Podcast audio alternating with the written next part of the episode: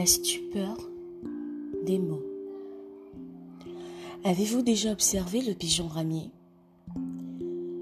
Les pigeons ramiers vivent en société ils vont chercher leur nourriture ensemble.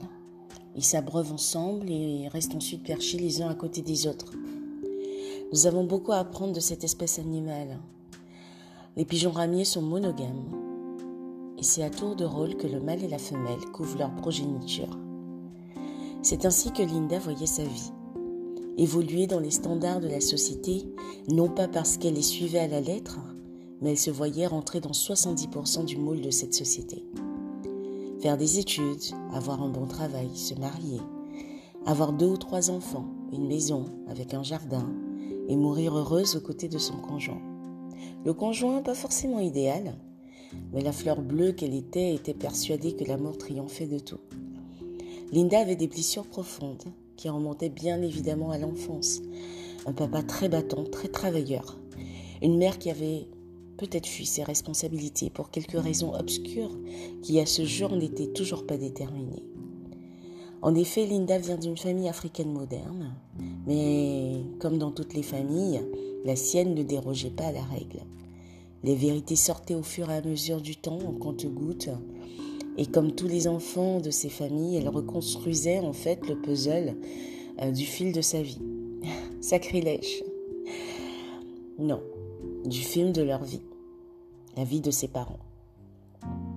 Ce qui est en effet important à savoir, c'est que les parents africains n'estiment pas que leur vie soit réellement liée à la construction de leurs enfants.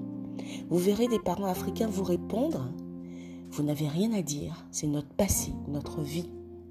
Au début, ils vous expliquent que vous comprendriez quand vous serez grand, et ensuite, quand vous grandissez, ils vous disent que ça ne regarde personne à part eux. Du coup, les jeunes Africains reconstruisent, reconstituent en fait les événements sur des rumeurs, des souvenirs d'enfance, des bruits de couloir ou des oncles qui ont trop bu. Tout ceci pour expliquer l'environnement dans lequel Linda a grandi, mère absente, un père qui a toujours été son héros, Héros est un mot faible face à l'admiration que Linda lui vouait. Il avait des défauts évidemment comme tout être humain, mais qu'est-ce qu'il aimait ses enfants? Linda se souvenait que son père partait travailler aux horreurs et revenait très tard dans la nuit. Il leur, a, à elle et à ses frères une belle vie. Elle ne manquait de rien vu de l'extérieur, mais se construisait sans réel modèle féminin à suivre et avec une multitude de questions. Les soirs, quand elle rentrait de l'école, elle s'inventait une vie dans ses rêves. Enfin, Linda n'était pas malheureuse. Elle était entourée de ses nombreux frères et sœurs qui ponctuaient tant sa vie de joie et de bonheur. Chez elle, il était impossible de se laisser aller à la tristesse. Ses frères, de par leurs frasques et conneries, redoublaient d'efforts pour l'entendre rire. Elle n'était pas l'aînée, pourtant se sentait en mission avec chacun d'entre eux. Elle ne concevait le bonheur que par ceux des membres de sa famille. Nombreux sont les psychologues qui, en lisant ce livre ou en écoutant ce, podcast, trouveront ce fait évident.